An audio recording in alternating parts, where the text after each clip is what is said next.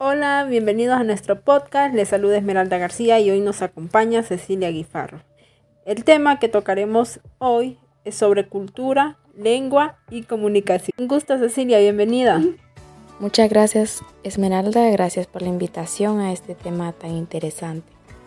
Es un gusto de tenerte aquí conmigo y poder compartir este tema tan importante para la sociedad. Dame de qué lugar procedes. También es un gusto para mí compartir esto contigo. Soy eh, originaria de Jesús de Otoro. ¿Y actualmente estás en, Jesús de Otoro o, resides en otro lugar? No, fíjate que no. Eh, me mudé hace unos cuantos años para La Esperanza Intibucá. Ah, qué interesante. Pues justamente ahí cabe el tema del que nos vamos a referir hoy.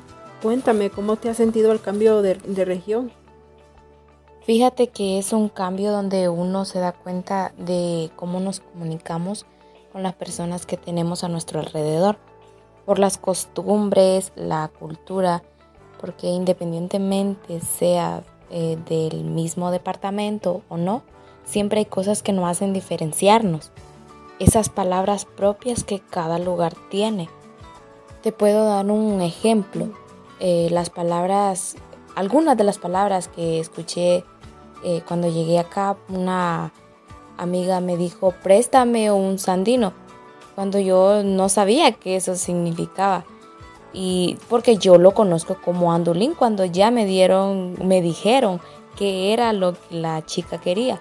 Entonces me di cuenta de que incluso siendo del mismo departamento, siempre hay, hay palabras que eh, cada quien conoce eh, a su manera. Sí, por supuesto, yo claramente te puedo entender porque yo no soy eh, de la esperanza. En realidad yo soy de San Pedro Sula y yo me vine en el 2014 para aquí en La Esperanza. Y cuando yo vine aquí, la gente notó que yo no era de aquí. Y si te das cuenta, las palabras nos definen. No solo las palabras, si te das cuenta, también las expresiones eh, que nosotros damos, eso también hace mucho entender que no somos de, que no somos de un lugar específico. Con respecto cuando tú llegaste acá, hubieron algunas palabras que tú escuchaste que no sabías el, significado o a qué se referían las personas cuando te mencionaban eso, esa, esa palabra.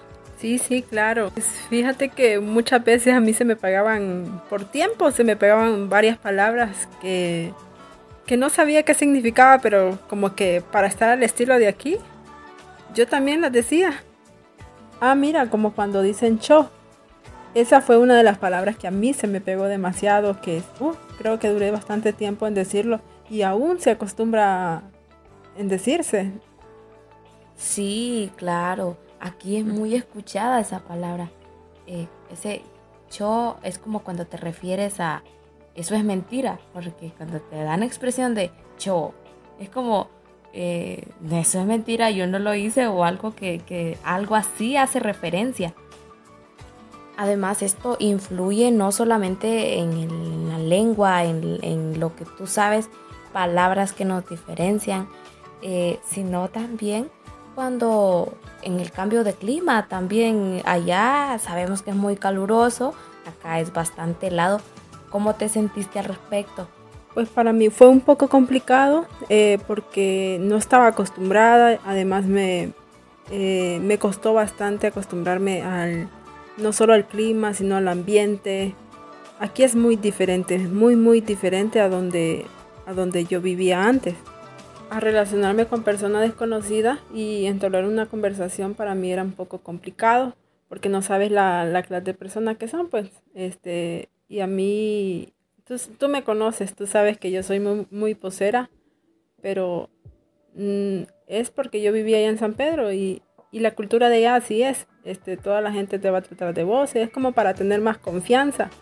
Y entonces aquí se pueden ofender por el tipo de, de lenguaje que tú, que tú, que tú hablas, pues. Exacto. Eh, también puede, o sea, eh, puedes decir tú, eh, la otra persona puede pensar qué nivel de confianza, esto se da bastante aquí, qué nivel de confianza cuando ya me está voceando, porque primeramente tú empiezas con usted. Entonces, Esmeralda, ahí nos damos cuenta de que cada lugar, cada región tiene su, su pertenencia, sus palabras propias. Eh, a uno automáticamente cuando tú hablas, te expresas, eh, la gente con la que tú estás conversando automáticamente se dan cuenta de dónde podría ser eh, la, propiedad que tú tienes en, en, las palabras que usas. Dentro de este tema eh, si tú te das cuenta, también estamos tocando lo que es los regionalismos que está dentro de la cultura, del lenguaje que estamos eh, usando, que estamos, em, por decirlo así, detectando de las diferencias entre tú y yo. Ahorita estamos viendo entonces a nivel de país, pero si lo llevamos esto más allá, eh, o sea, ya con otros países, que ya es otras culturas, que ya tienen otras costumbres, em, otras cosas que hacen diferencia. Claro, es un sentido de pertenencia. A los hondureños nos dicen catracho, a los de Guatemala eh, les dicen chapines, ¿cierto? Correcto. También a los de Costa Rica les dicen picos y así. Y si también lo llevamos fuera de nuestro continente. Cuando dicen catracho, ya saben que se refieren a un hondureño. E incluso con las comidas. Eh, no sé si tú has visto cuando en las redes sociales más que todo sale cuando le preguntan a alguien de, de por ejemplo, de otro continente, ¿no?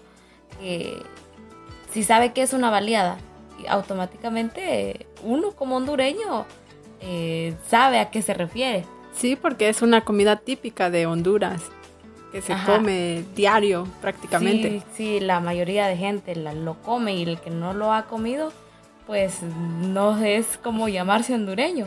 Sí. Eh, entonces, cuando ellos preguntan si saben que es una baleada, ellos no piensan otra cosa, porque también el nombre es como, como muy cultural de nosotros que eh, fue a, creatividad de, un hondureño llamarle baleada.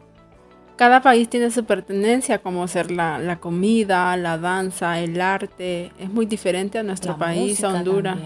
La música también influye, su lengua. Y, cuando viajas a otro país, por ejemplo, se da mucho en los hondureños y creo que tú lo has visto eso eh, como que imitan culturas de otros lados. Queremos imitar el hablado de lo que ellos hablan de otro país. Sí, por ejemplo, eh, cuando quieren hablar tipo estadounidense, no les da como... que no hablan como estadounidenses, sino como mexicano, más que todo les sale. Eh, esas son... Es que el mexicano lo conocemos cuando ellos hablan, sabemos que son de México. Hasta nosotros, que estamos aquí en Honduras, no sé, si miras muchas series de, México, se te pega el hablado. Hay unas palabras que se te pegan de... Y somos bastante imitadores de, cultura. Y nosotros a veces hacemos perder lo que, lo que a nosotros nos define, lo propio de nosotros, la cultura de nosotros, las costumbres. Y hay muchas personas, no sé si tú has conocido, que se como que les da pena, vergüenza de, su cultura, cuando debería ser todo lo contrario, que nos orgullo, eh, el orgullo que, esto nos da. Sí, llevar ese orgullo eh, donde quiera que, vayamos. Decir soy hondureño, o sea, es algo que, debemos eh, como que sea lo nuestro, pues valorarlo y, y todo eso. Entonces, sí nos gusta imitar cosas que no nos pertenecen a lo que hablamos anteriormente. Sí, y también este, cuando vamos a otro país eh, se nos hace muy difícil comunicarnos eh, cuando se habla otra lengua que no, es la de nosotros. No sé y que tal vez nosotros no le hemos practicado. Más que todo conocemos como el inglés. Es eh, o sea, la lengua con la que más nos podríamos relacionar. Entonces, Tú no puedes tratar de conversar con alguien que no usa tu lengua, eh, tiene tu, mismo idioma, porque eh, va a haber ahí como algo de que, no va a haber un, una interferencia, un ruido ahí de que yo no entendí qué dijo. Entonces, eso influye bastante. La verdad que es muy bonito conocer este tema porque te das cuenta de, cosas que la sociedad está poniendo, o sea, pone el mismo obstáculo para, para que haya una fluidez, una buena comunicación. Fíjate que también no es solo con personas que hablan que hablen otro idioma, sino, sino sé, no sé si tú has visto familias que les cuesta comunicarse entre ellos. Sí, por problemas personales, porque obviamente no todos piensan igual, no todos eh, quieren hacer las cosas que otros han hecho. Eh, hay varias cosas que, que, la familia hace, hay diferencias.